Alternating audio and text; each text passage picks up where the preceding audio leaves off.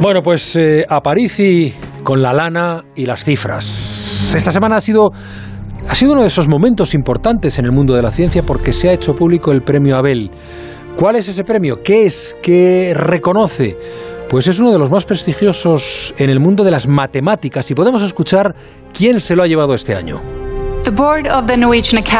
El Consejo de la Academia Noruega de las Ciencias y las Letras ha decidido conceder el Premio Abel de 2022 a Dennis Parnell Sullivan por sus revolucionarios aportes a la topología en su sentido más amplio, pero específicamente a sus facetas algebraicas, geométricas y dinámicas. Bueno, eh, vaya usted, amiga, amigo oyente, cogiendo lápiz y papel, ¿eh? ¿eh? porque creo que viene con ganas de profesear el, señor Aparici. Eh, Danny Sullivan, matemático estadounidense, y el comité habla de topología y de eh, facetas algebraicas, geométricas y dinámicas. ¿Qué demonios es eso, Alberto? vale, pues eh, voy a, voy a coger un enfoque un poco excéntrico, porque solo para explicar esas cuatro palabras de ahí, topología, algebraico, geométrico, dinámico, nos pasaríamos tres secciones, ¿vale? Hay tantísimas hay tantas matemáticas ahí que no se podría hacer. Así que lo que voy a hacer es hacer una cosa más sencilla, ¿vale? Vamos a coger un ejemplo concreto del tipo de matemáticas con las que Sullivan ha trabajado y creo que lo podemos plantear casi casi como si fuera un juego para que mm. los oyentes hagan, si quieren, con lápiz y papel. Un juego de números. Bueno, pues venga, vamos a jugar un rato, dale. Vale, este juego va a consistir en tomar un número y aplicar la misma fórmula una y otra vez sobre ese número y sobre el resultado. Yo les voy a proponer una fórmula que es más sencilla, lógicamente, que las que Sullivan ha trabajado, pero que nos permite hacernos una idea de todo esto. Nuestra formulita de hoy va a ser x al cuadrado menos 1. A ver, ¿Vale? Elevar al cuadrado y restar 1. Y el juego va a consistir en lo siguiente. Cogen un número cualquiera y aplican la fórmula. Y después al resultado le aplican la fórmula otra vez. Y al resultado le aplican la fórmula otra vez. Y así unas cuantas veces. Cuatro o cinco por lo menos. ¿Vale? Vamos a poner un ejemplo. Empieza tú para que nos entendemos bien, nos enteremos bien. ¿eh? Vale. Vamos a empezar, por ejemplo, con el 2, ¿vale? Aplico la fórmula una vez. 2 al cuadrado, 4, menos 1, 3. La cifra a la que hace referencia es la que ponemos eh, como X, ¿no? Eso es, efectivamente. de letras, vale.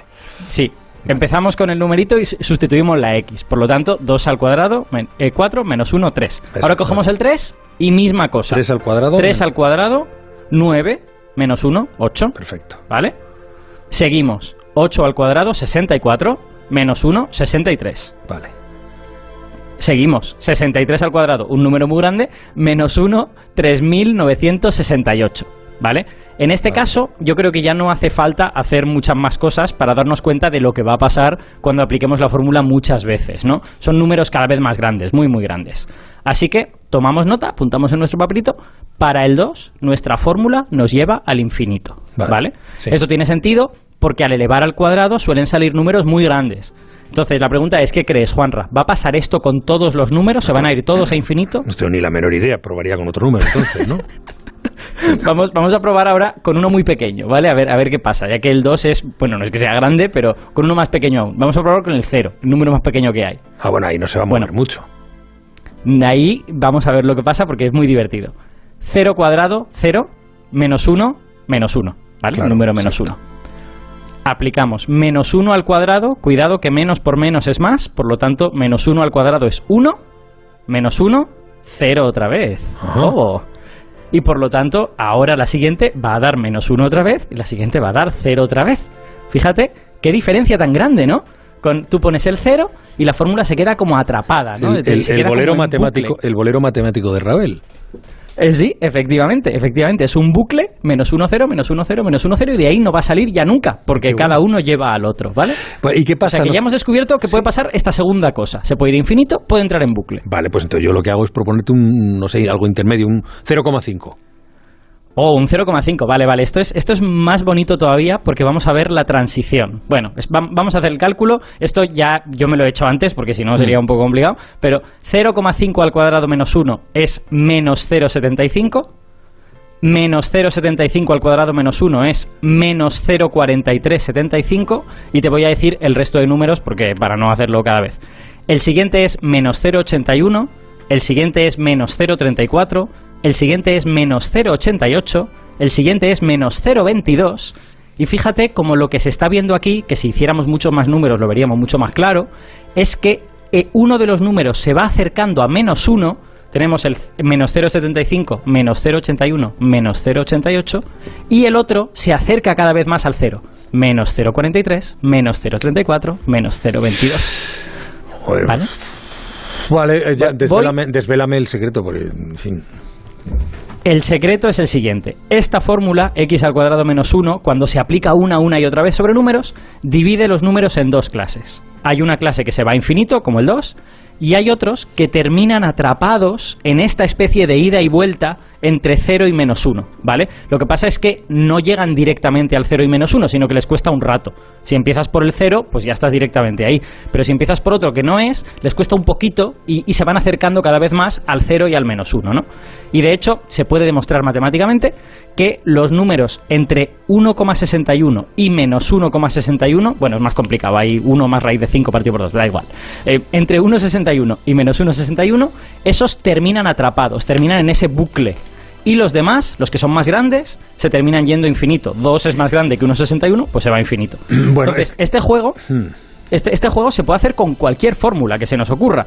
Todas terminan dividiendo a los números en estos dominios. Y yo animo a los oyentes que se cojan una fórmula inventada y que lo vean, porque es muy divertido encontrar los dominios, ¿no? Algunos dominios están atrapados, estos dominios son como grupos, algunos están atrapados y otros se van al infinito, ¿no?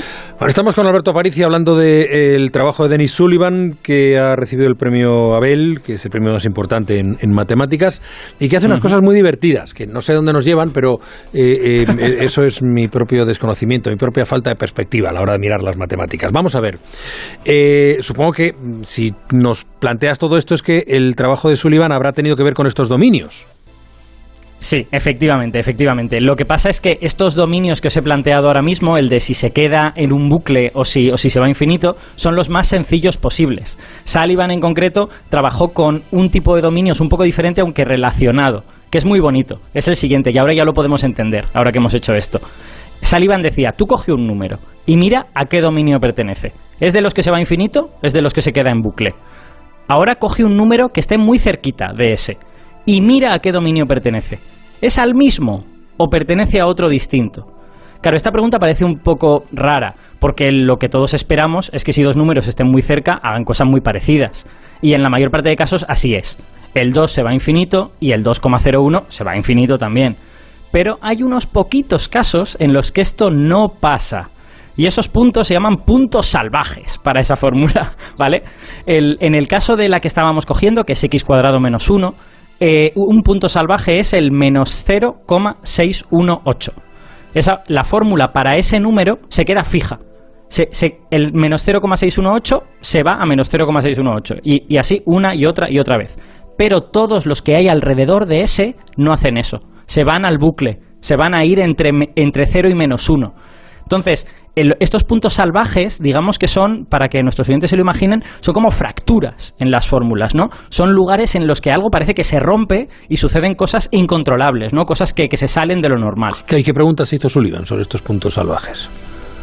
Bueno, pues lo que Sullivan demostró, y este es uno de sus grandes resultados, es sin duda una de las razones por las que le han dado el premio Abel, es que si un dominio entero un, un, grupo de estos números es manso, o sea, que no, que no tiene puntos salvajes, un dominio manso, la fórmula puede llevar esos números de un sitio a otro, ¿vale? Puede hacer que se vayan, pues como iban entre el 0 y el menos 1 y tal. Pero siempre, siempre, siempre va a terminar volviendo más o menos a donde estaba inicialmente. La lógica de este resultado es que los puntos salvajes son los que están rotos, son los que son incontrolables, son los que son como parias, rodeados de, otros puntos que no son como ellos. Los puntos mansos son lo contrario, deberían ser predecibles, deberían ser controlables. Entonces, esto tiene una expresión en matemáticas que es muy bonita, yo creo que es casi poética y que ahora podemos entender después de todo esto que hemos contado, que es que los dominios mansos no son errantes se, utiliza la palabra errante. Los dominios mansos no son errantes, siempre vuelven a la zona inicial, siempre están bajo control. Eh, yo estoy agotado ya, ¿eh? Estoy agotado. Hemos hablado de matemáticas pero matemáticas puras, ¿eh? y, a un nivel que eh, francamente me resulta complicado, pero bueno, seré yo. Claro, ante esto te pregunto, voy a tener que escuchar todo esto varias veces para entenderlo, pero ¿esto para qué sirve? ¿Qué aplicación tiene esto fuera del mundo de los números? Aparte de pues ser el divertimento de un científico. Eh, sí, yo me lo he pasado muy bien con todo esto, haciendo los calculitos, me parece muy divertido.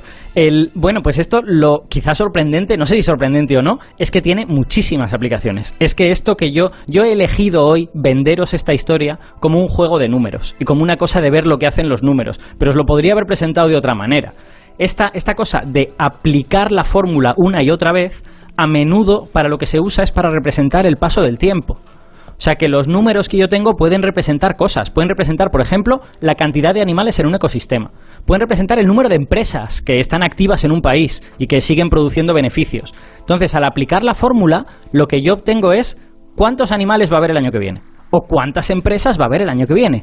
Y claro, lo que es fundamental en todo esto es entender qué va a ocurrir en el futuro qué va a pasar cuando pasen muchos años, cuando yo aplique la fórmula muchas veces seguidas, que es lo que estábamos haciendo todo el rato. La pregunta es, ¿voy a terminar en un ciclo? ¿Va, a ir todo a cero? ¿Van a desaparecer las empresas? Eh, ¿Van a ser mansos mis resultados o van a cambiar de forma muy caótica y muy impredecible, no? Bueno, pues esas son el tipo de preguntas que realmente responden los métodos que Sullivan ha inventado, ¿no? Pero no es para un modelo concreto de economía o de un ecosistema, sino es general con esta especie de potencia omnímoda y, muy impresionante que solo las matemáticas tienen. Bueno, pues eh, Aparici me has dejado ya anonadado. En fin, eh, eh, pero evidentemente esa, esa aplicación de las fórmulas, de la complejidad del universo que nos traías o que nos descendías a la radio hoy, pues eh, sí una, una, utilidad interesantísima. Unas veces muchos, muchas veces uno se pregunta eh, ¿cómo, se puede calcular, cómo se sabe esto con relativa certeza. Ahí está la clave. Exacto. Aparicio, amigo, muchas eh, gracias. Déjame, dime, déjame Juanra, que haga un comentario más para los, los oyentes. Los tertulianos me van a... Súper, súper rápido. Los, los, los oyentes que tengan curiosidad por esto... los oyentes que tengan un poquito de curiosidad por esto, que pongan simplemente en Google conjunto de Julia, de Julia, ¿vale? Conjunto de Julia. Y van a ver unos dibujos súper bonitos que representan los puntos salvajes de una fórmula. Y van a ver que es súper bonito, que es incluso artísticamente bello. Conjuntos de Julia. Son muy, muy bonitos. Alberto, gracias. Buenas noches, querido. Un abrazo a todos. Hasta la semana que viene.